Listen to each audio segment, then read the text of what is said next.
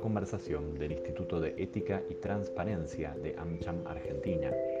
Hoy contamos con la participación de Wilfredo Ferrer, socio ejecutivo de Holland and Knight, oficina Miami, y ex fiscal general del Distrito Sur de Florida, y la moderación a cargo de Adriano Muccelli, Partner Forensic Services en KPMG Argentina.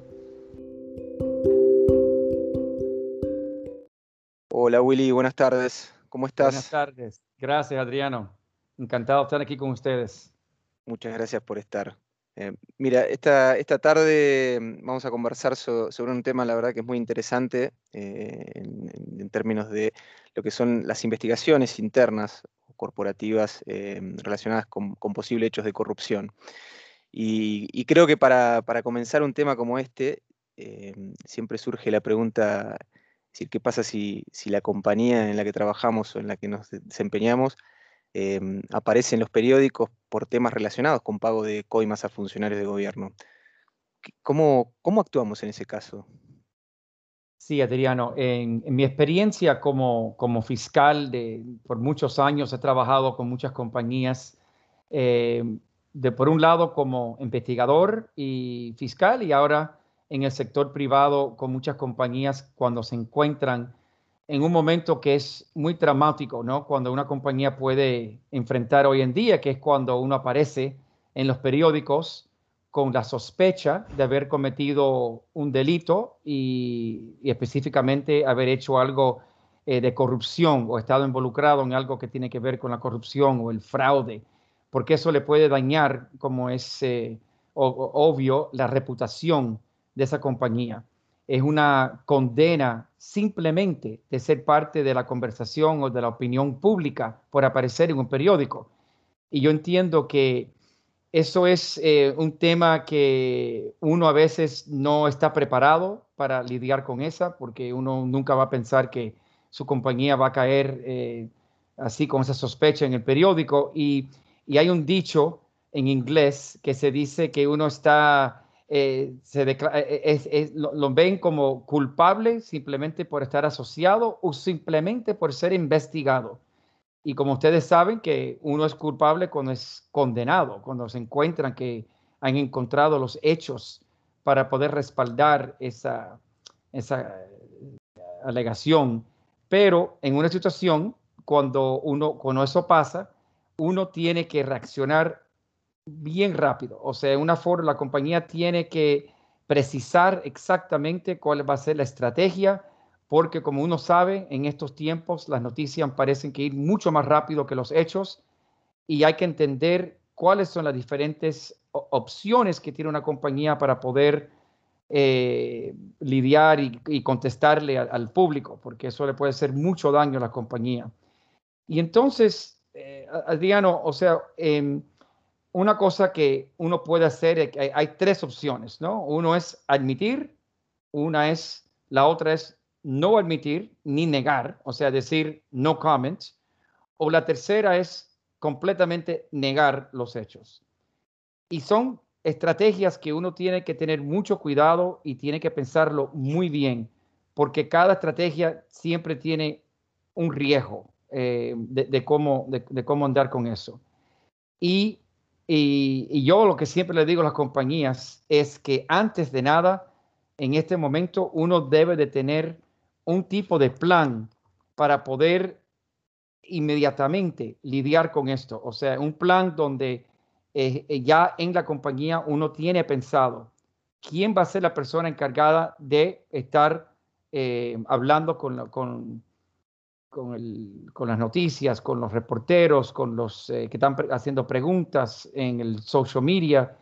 Y entonces también, ¿qué abogado, si es que necesitas un abogado que, eh, que tiene o una persona que tenga esa eh, especialidad de andar con relaciones públicas, tener por lo menos alguien contratado por si pasa algo, poder ir con un experto. Eso es una eso es un consejo que le doy. Pero bueno, eh, ¿qué hace una compañía? Como le dije, la primera es admitir, pero eso es cuando es una opción donde hay una prueba que es obvia o contundente, o sea, del delito. Por ejemplo, si hay un video donde el jefe de la compañía le está ofreciendo un soborno a un ministro del gobierno y ya lo tienen por video o grabado de cualquier forma. En ese, en, esa, en ese respecto, yo digo que el daño de la reputación ya es, es un hecho consumado y no tiene sentido insistir en en los Estados Unidos, ustedes han visto, yo creo que muchos ejemplos de compañías cuando hay, vamos a decir, una alegación del, del Me Too Movement, de las mujeres que, que, dicen y admiten y, dicen y declaran que los jefes han, ah, le han pagado o le han eh, hecho eh, sexual harassment y, han, han, violado, ¿no? Y, y rápidamente la compañía, porque ya tienen ese, esa evidencia concreta, salen, lo niegan, se separan del empleado, lo votan y, eh, o sea, y, dicen, y le dicen al público que esa compañía no va a tolerar ese tipo de, de, comportamiento. Y aquí también se aplica eso. O sea, una compañía acusada del fraude o de la corrupción, tienen evidencia y eso es una forma de decir, nosotros no vamos a tolerar eso. La segunda opción es ni decir ni sí ni no, ni admitir ni negar. Ahora, eh, eso es una estrategia eh, interesante porque eso, eh, uno entonces, el pueblo, el, público no, no, tiene entonces la certeza de saber si pasó o no. Y hasta que eso no, no ocurra, o sea, lo más prudente es, sin saber exactamente lo que pasó, a veces uno no tiene remedio que decir, no sabemos, no vamos a comentar porque tampoco quieres mentir o, decir o negar sin saber de verdad si pasó algo.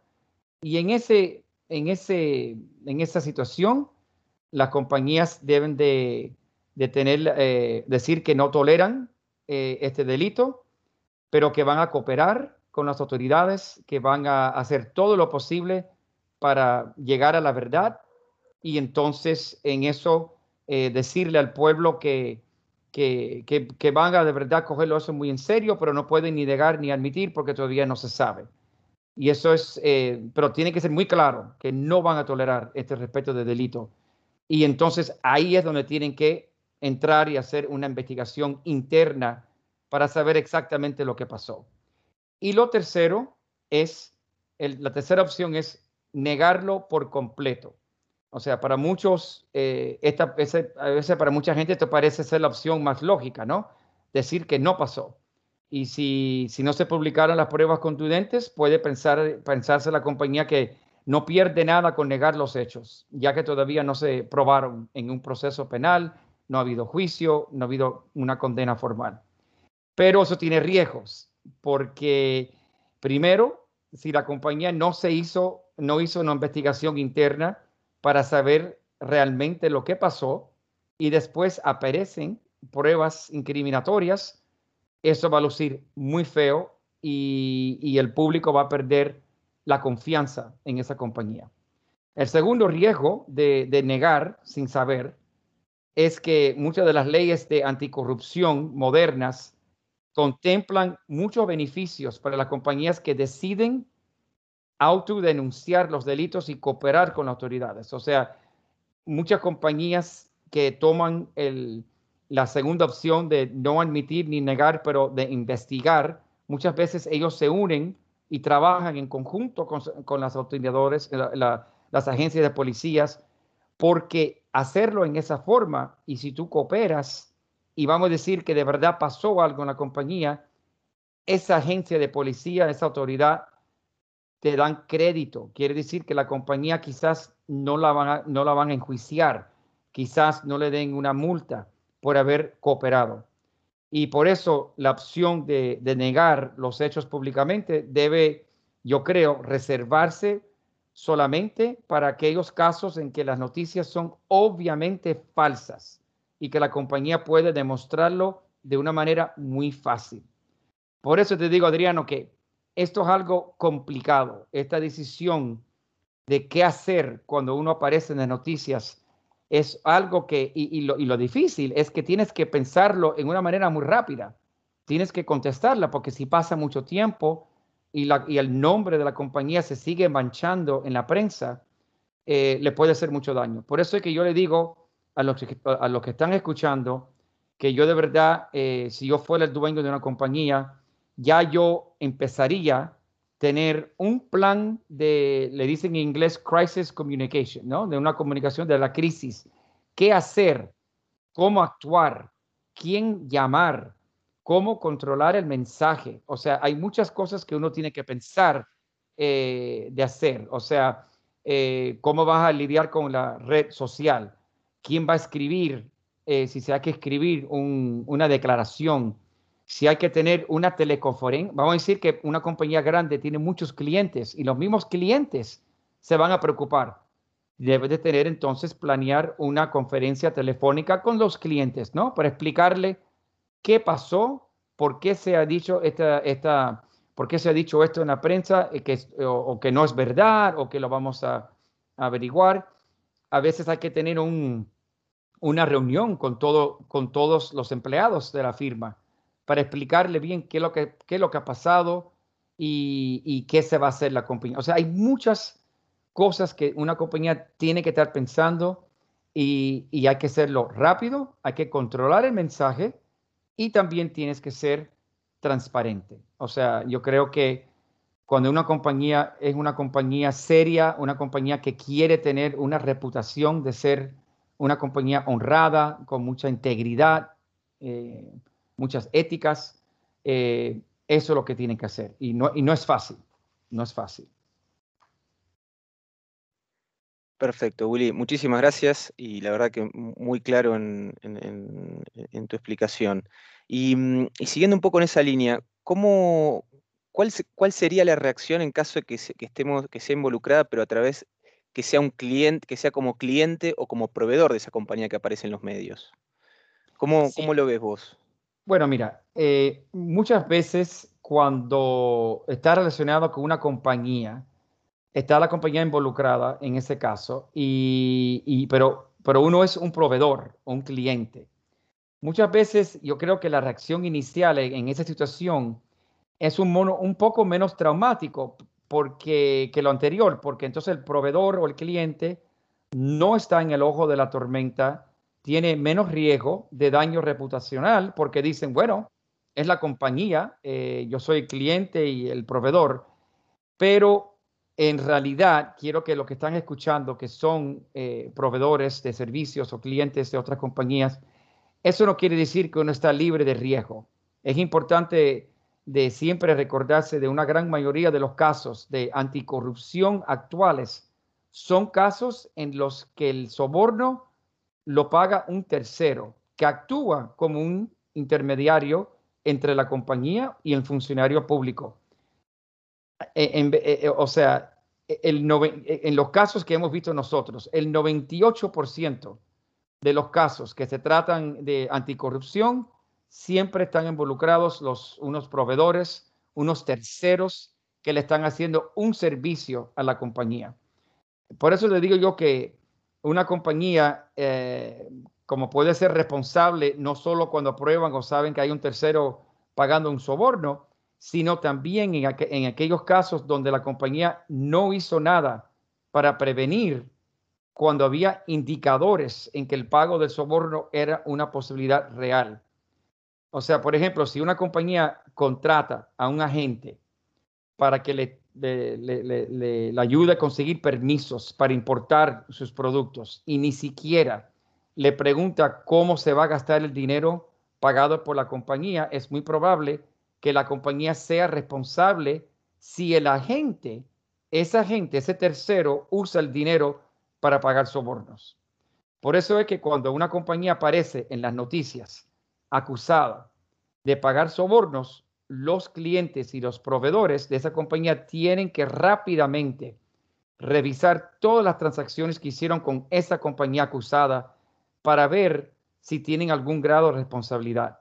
Porque yo le digo que los fiscales, los que están investigando esos casos, van a ir a ese punto ya todos los fiscales y las eh, agencias de policía saben de que en muchos de estos casos son los proveedores y los clientes que están cometiendo estos delitos. Por eso es que uno no, no está libre de riesgo si uno dice, bueno, son ellos, no somos nosotros. O sea que en este, en este sentido, lo primero que tiene que, que fijarse el proveedor o el cliente es si la, la compañía acusada tenía en interacciones con funcionarios públicos en el, en el marco de un negocio que beneficiaba o involucraba al proveedor o el cliente. Y si este es el, el proveedor o el cliente, tiene que llevar a cabo una investigación interna para ver si hubo señales de un posible soborno. Y de verdad que quiero decirle que eso es algo, es un tema muy importante, porque aun cuando el cliente determine que no hubo ninguna irregularidad en su relación con la compañía acusada, el cliente tiene que cambiar su relación con esa compañía. O sea, la compañía se encuentra ahora sospechada de unos hechos de corrupción y en consecuencia no pueden usarse los mismos controles que existían antes en, esa situación. O sea, el proveedor y el cliente tienen que implementar controles adicionales para mitigar el riesgo de corrupción en futuras transacciones. Por ejemplo, eh, como yo siempre le aconsejo a, los clientes míos que, son proveedores y, y terceros, le digo que siempre tienen que insistir, insistir en conocer negocios con las compañías que, vamos a decir, compañías acusadas o, otras compañías, uno puede exigirle que esa compañía acepte incluir unas cláusulas anticorrupción en los contratos. O sea, que la compañía se sujete a las políticas de anticorrupción y que también se comprometan en entrenar a los empleados de esa compañía sobre las leyes de anticorrupción. Y, yo le digo una cosa, y yo he visto muchos casos, es un problema o una, vamos a decir, una bandera roja si uno le está exigiendo eso a una compañía y la compañía acusada se niega a aceptar esas condiciones o el riesgo es tan elevado porque ninguna de estas condiciones es suficiente, el proveedor tiene que también seriamente considerar la posibilidad de terminar su relación con esa compañía. Yo le digo que eh, eh, eh, no, no vale la pena, no vale la pena andar con una compañía, aunque uno es proveedor o cliente, si esa compañía no quiere ser todo lo posible en una forma transparente de decir abiertamente que van a hacer todo lo posible para tener esas, eh, esas, esos eh, controles internos para combatir la anticorrupción. Y yo lo he visto, yo, yo, he visto compañías que se niegan, no quieren hacer eso, y eso para mí, yo, yo le digo a los clientes míos que son proveedores y eso, le digo, no lo hagan, no lo hagan porque, quiero repetir, el 98% de los casos de anticorrupción siempre llega a tocar los proveedores y los clientes. Willy, de nuevo, muchísimas gracias eh, y, coincido en, esas consideraciones y, creo que cuando pasan esas cosas, eh, la, consideración del riesgo del cliente o proveedor también va a cambiar considerablemente. Oh, em, eh, cambiando un poco, y en realidad cambiando un poco la, línea, y esto ya es mirando hacia adentro, em, ¿cuáles son los principales aspectos que hay que tener en cuenta cuando hay que iniciar una investigación interna que mencionabas eh, en, tus respuestas anteriores.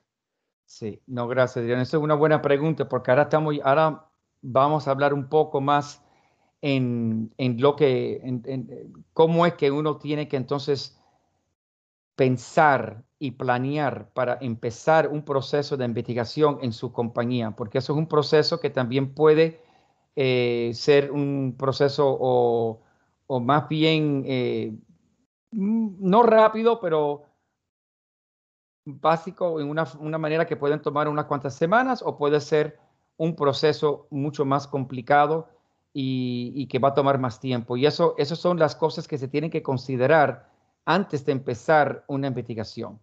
Y, existen, como, como dije antes, cada caso es diferente, cada caso va a tener sus, eh, sus eh, diferentes hechos y sus realidades distintas.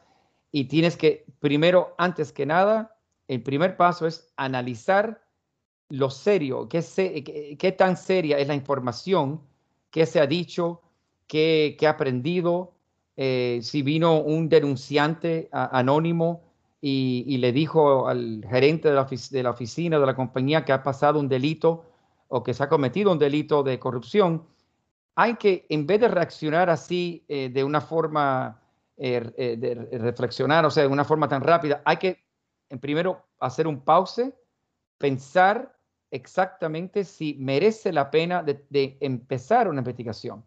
Porque, por ejemplo, si hay un reconocido, un activista político que se pasa todos los días acusando a diferentes compañías de anticorrupción y todo lo que dicen son cosas eh, muy generales y no hay detalles y es alguien que hace, hay que entonces tomar eso con un poco de, cuidado y, analizar bien antes de empezar.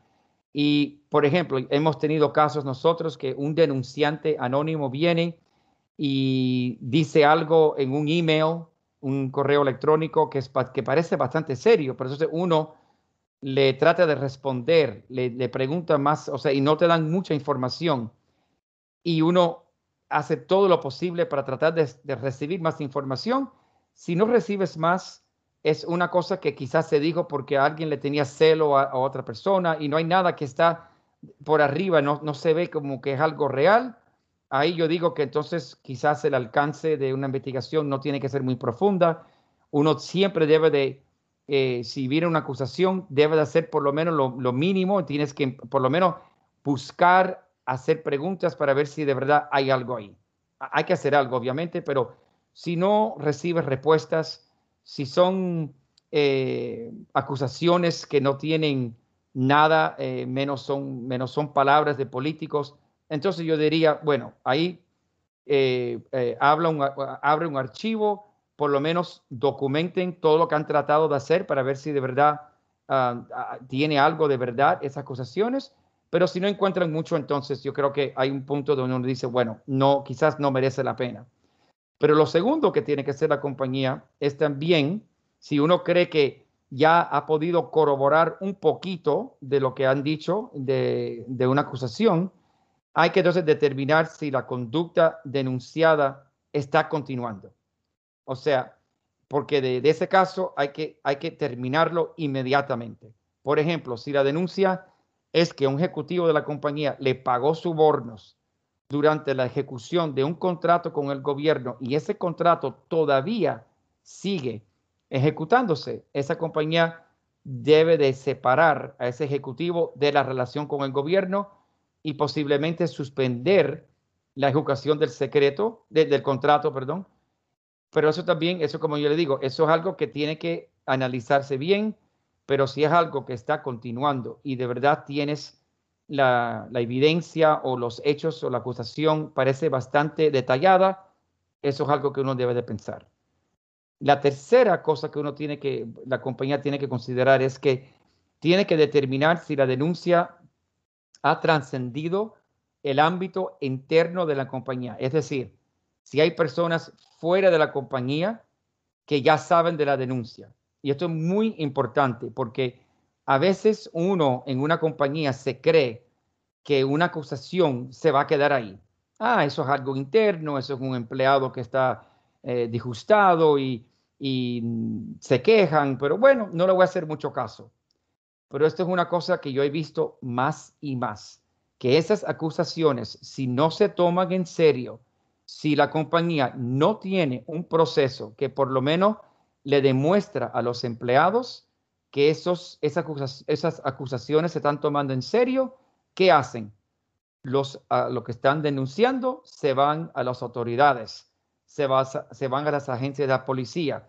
En los Estados Unidos hay muchos recursos que un denunciante puede ir a una autoridad, hacer una denuncia y si eso resulta en una investigación y en una condena, ese denunciante puede recibir miles, miles de dólares como de, eh, como le dicen, como un bonus o un, premio por haberle denunciado a una, a, una compañía por haber cometido algo de corrupción. Por eso es que e, eso es algo muy importante que si hay un, si una compañía cree que esa denuncia va a llegar a, una autoridad o a, o a, los medios de comunicación, es posible que la compañía no sea la única eh, investigando los hechos. Puede ser que eh, ya están investigando las autoridades, las agencias de policía, y esos terceros van a pedir información a la compañía y pueden hacer públicas sus propias interpretaciones de los hechos. Y por eso es que si la compañía no ha tomado eso en serio, no han empezado su propia investigación, se van a quedar atrás, lo van a coger de sorpresa. Y como yo le dije antes, estas cosas hay que, hay que hacerlas rápidas de una forma eficiente y, eficaz. Lo cuarto que una compañía tiene que también pensar es inmediatamente identificar aquellas eh, áreas y empleados que pudieron haber estado involucrados en estos hechos denunciados. Eh, lo primero, o sea, una cosa que, una, que uno tiene que hacer es, bueno, si están acusando y es algo de un soborno, de un pago financiero, ok, ¿cuáles son los empleados que estaban encargados en eh, de poder manejar el dinero de la compañía. ¿Quién tenía los derechos para escribir los cheques? ¿Quién tenía derechos de mandar el dinero eh, a, los bancos o lo que sea? Y esas personas, cuando ya se identifiquen, yo siempre les sugiero a todos que no pueden tener esas personas acceso a ninguna parte de la investigación, porque de lo contrario pueden intentar ejercer influencia para llevarla en la dirección equivocada. O sea, tienen un, conflicto de interés, obviamente. Y también le digo que como fiscal, yo he visto que las agencias de policía, las autoridades, no van entonces a aceptar los resultados de una investigación de una compañía interna si ellos saben que los, los que estaban que están acusados de haber cometido el delito están también trabajando en la investigación. Yo, yo siempre les sugiero a todos favor, cuando empiezan una investigación interna, tienen que entonces, eh, es mejor tener un grupo pequeño de empleados que no estén sospechados de nada. Eh, en, a, veces crean unos comités, simplemente un comité especial, simplemente para, para manejar la investigación. Yo siempre le pido a las compañías que busquen a personas que ni siquiera estaban ahí, quizás fueron contratados después de los de eh, la época de donde se cometió el delito o por lo menos empleados que no tuvo nada que ver.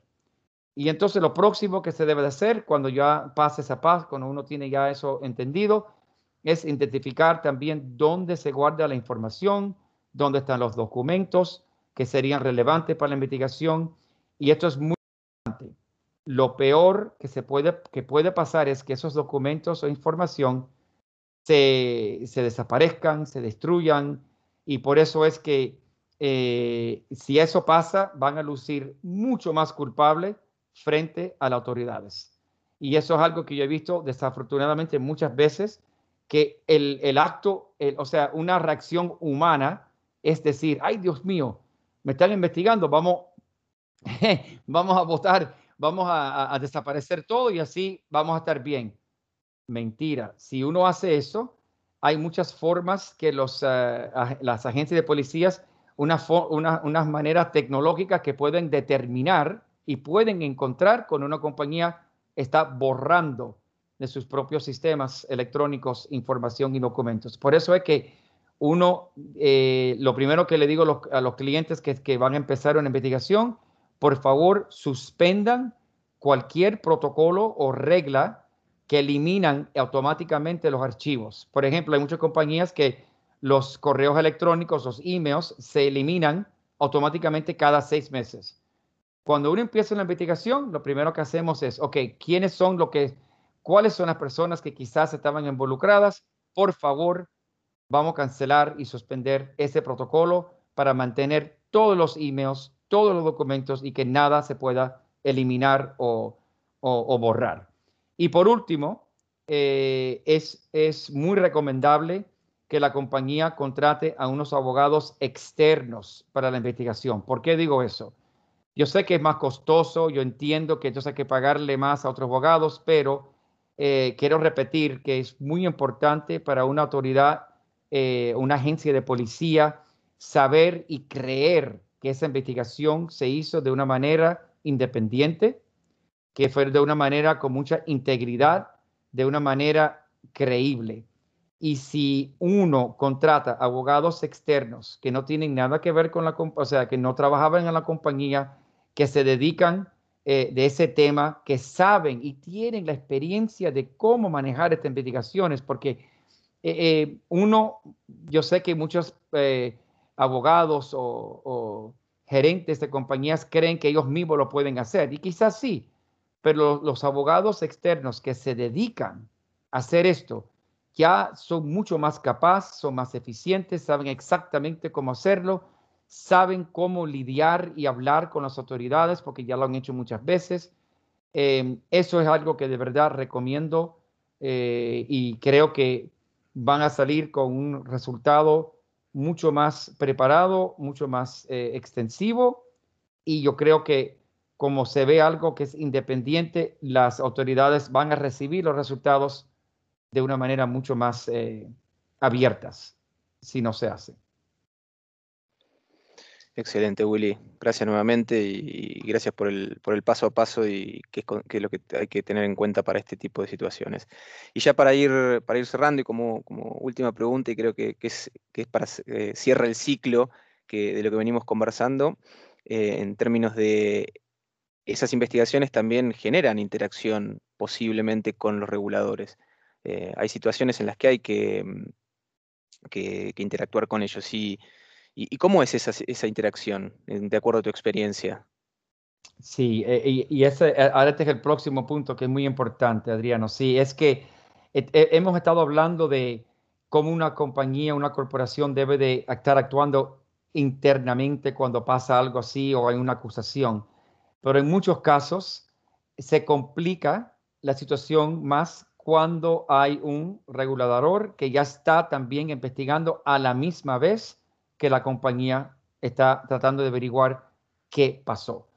Y eso es una tensión que, es, eh, que se crea, es una, una, tensión que es obvia, que es normal. Y por un lado, eh, los reguladores le van a estar pidiendo documentos y al mismo tiempo la compañía también están tratando de llegar a la verdad en una forma rápida y eficaz y también vas a estar eh, eh, eh, o sea, investigando y revisando los mismos documentos que están pidiendo los reguladores. Y entonces, por eso es, yo le digo que es, un baile, es, es, una relación que uno tiene que tener mucho cuidado con esa relación porque si una compañía hace algo donde o actúa de una manera que el regulador se va a creer que estás escondiendo algo, que le estás mintiendo o no le estás eh, eh, cooperando, pueden tener unas reacciones y eh, unos efectos muy negativos. Entonces, es muy difícil, por ejemplo, vamos a hablar del tema si la compañía decide negar los hechos. Y entonces la compañía se pone en una postura donde dicen que esto no pasó se pone en una postura combativa frente al gobierno. Cuando eso pasa, entonces el regulador va a actuar de una manera mucho más agresiva, desconfiada, lo cual que va a obligar a la compañía a investigar internamente bajo una presión mucho más grande y con mucho y con poco tiempo, porque entonces en vez de estar eh, hablando y comunicar, comunicándose de una forma cooperativa, eh, están como de guerra. Y, lo que pasa, y lo que yo he visto, es que el Departamento de Justicia, por ejemplo, en los Estados Unidos, cuando se forma ese, ese, ese problema, ellos pueden ir a una compañía e insistirle a la compañía que no hagan su investigación interna, que ellos, la autoridad, la agencia de policía, son los que se van a encargar de, vamos a decir, entrevistar a los, a los testigos. Y ahí se forma eh, un problema muy complicado porque la compañía tiene sus propias obligaciones de hacer su propia investigación, pero ahora como están eh, chocando con los reguladores, los reguladores pueden decir que ellos no quieren, como uno no está cooperando con ellos, no quieren que la compañía esté eh, dañando la investigación y preparando a los empleados antes que hablen con, los, con el gobierno y el gobierno entonces van a empezar a sospechar que quizás estás tratando de mentir o, ocultar. Eh, y ahí eh, se forman, yo creo que ahí se cometen muchos errores cuando están con bajo de esa presión, con la compañía está tratando de hacerlo bien rápido porque están en contra del regulador. Ahora, por el otro lado, eso cambia cuando la compañía tiene una actitud de cooperar. Vamos a decir que la compañía dice, mira, de verdad no sabemos lo que pasó, pero estamos, somos una compañía eh, con mucha integridad y queremos de verdad encontrar y ver si de verdad pasó algo. Entonces, cuando uno coopera, el cooperar no significa tampoco que estás admitiendo eh, nada, no estás diciendo que sí, que, que, eres culpable. Simplemente lo que estás haciendo es que estás diciéndole al regulador que los dos tienen el mismo objetivo, que es llegar a la verdad, que lo más importante para la compañía es saber exactamente lo que pasó, porque si encuentran que sí pasó algo, ahí pueden eh, o separar al empleado que hizo algo o pueden hacer algo para que la compañía mejore y pueda eh, eh, crear unos, unos controles internos para, para mejorar. Así que entonces esa investigación interna sería un poco más tranquila, porque ahora estás trabajando y cooperando para saber exactamente lo que pasó. Los reguladores no están cerrados a, una a esa posibilidad porque saben que la compañía conoce mucho mejor la situación y tienen más acceso a las personas involucradas y los documentos relevantes. Por eso es que el tema, eh, Adriano, para mí es el ganarse la, la confianza del regulador que la compañía pueda hacer su investigación interna primero. O sea, y yo creo que si yo fuera el gerente eh, de una compañía, yo quisiera hacer mi propia investigación rápido, eh, una, cosa bien más, eh, de una manera más, rápida y hacerlo primero.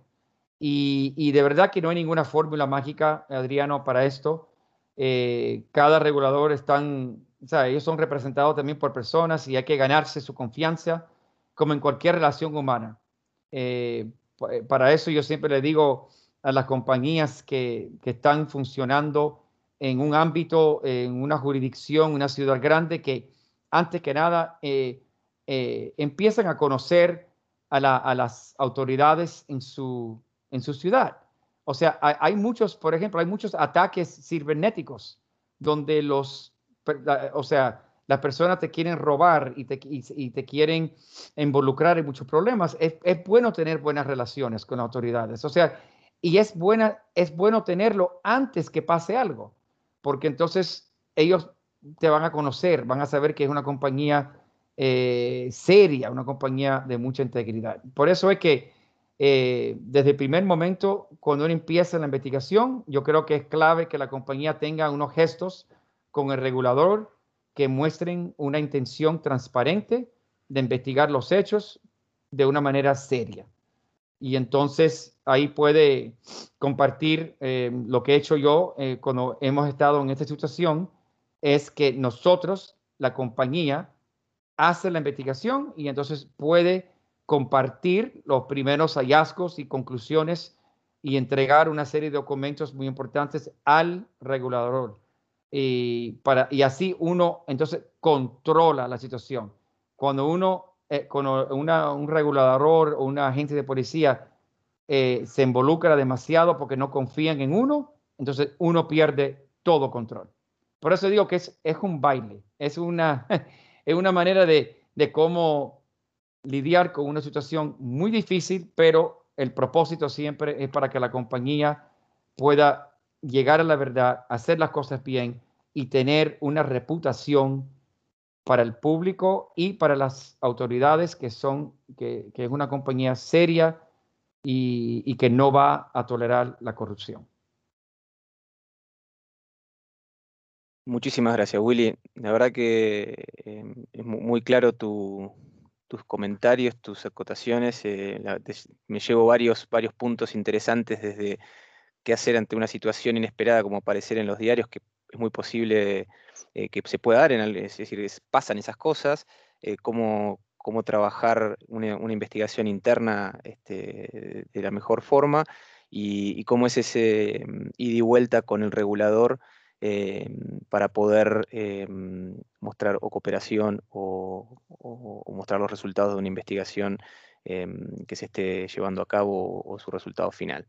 Así que Willy, de nuevo, un millón de gracias por tu, por tu ayuda, por tu claridad en los conceptos. Siempre es un placer hablar contigo. Em, y, nada, muchísimas gracias. ¿eh? Gracias, Adriano. Es un placer y aquí estoy para lo que necesitan.